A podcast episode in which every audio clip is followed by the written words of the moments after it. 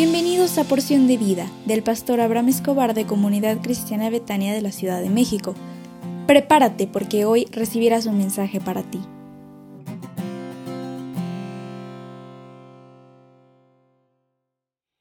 ¿Cómo estás? Buenos días. ¿Cómo tuviste tu fin de semana? Espero yo que hayas tenido un, un, fin de semana lleno de éxito, de alegría, de gozo, de paz y de renuevo.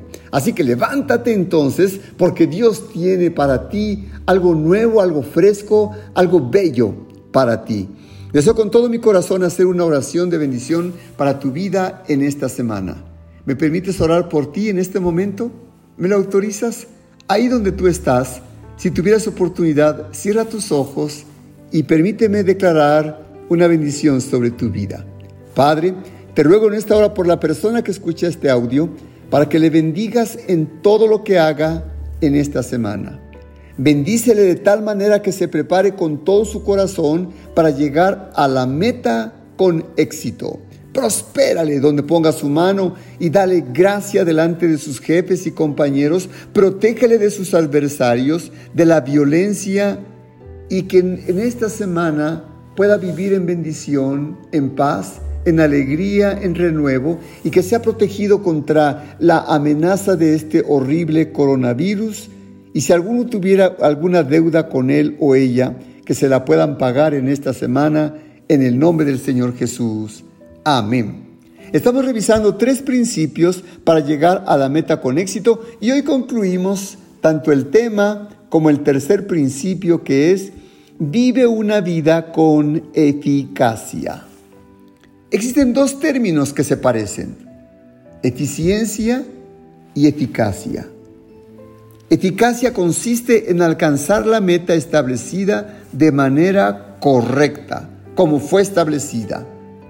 Eficiencia se refiere a lograr las metas con la, mayor, la menor cantidad de recursos.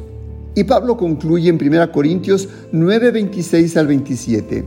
Así que yo de esta manera corro, no como a la, aventura. De esta manera peleo, no, no como quien pelea el aire, sino que golpeo mi cuerpo y lo pongo en servidumbre, no sea que habiendo sido yo heraldo para otros, yo mismo venga a ser eliminado. Aquí la metáfora viene del boxeo. Lo peor que le puede ocurrir a un boxeador es perder energía, acumular cansancio y arriesgarse a recibir una buena paliza dando golpes al aire.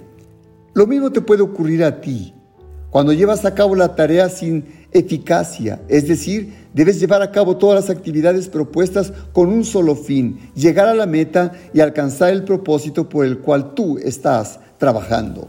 Recuerda una cosa, no solo es concluir y llegar a la meta, sino permitir que todos los integrantes de tu familia participen, se enamoren y disfruten contigo la tarea de llegar a la meta. Pero cuando llegues, todos deben disfrutar de ese éxito, porque no fue un proyecto tuyo solo o sola, sino que debes incluir en amor a todos los que forman parte de tu círculo familiar. Nunca te creas más de lo que realmente eres y aprende a disfrutar con humildad el triunfo de la meta, porque yo sé que Dios te bendecirá. ¿Me permites orar por ti?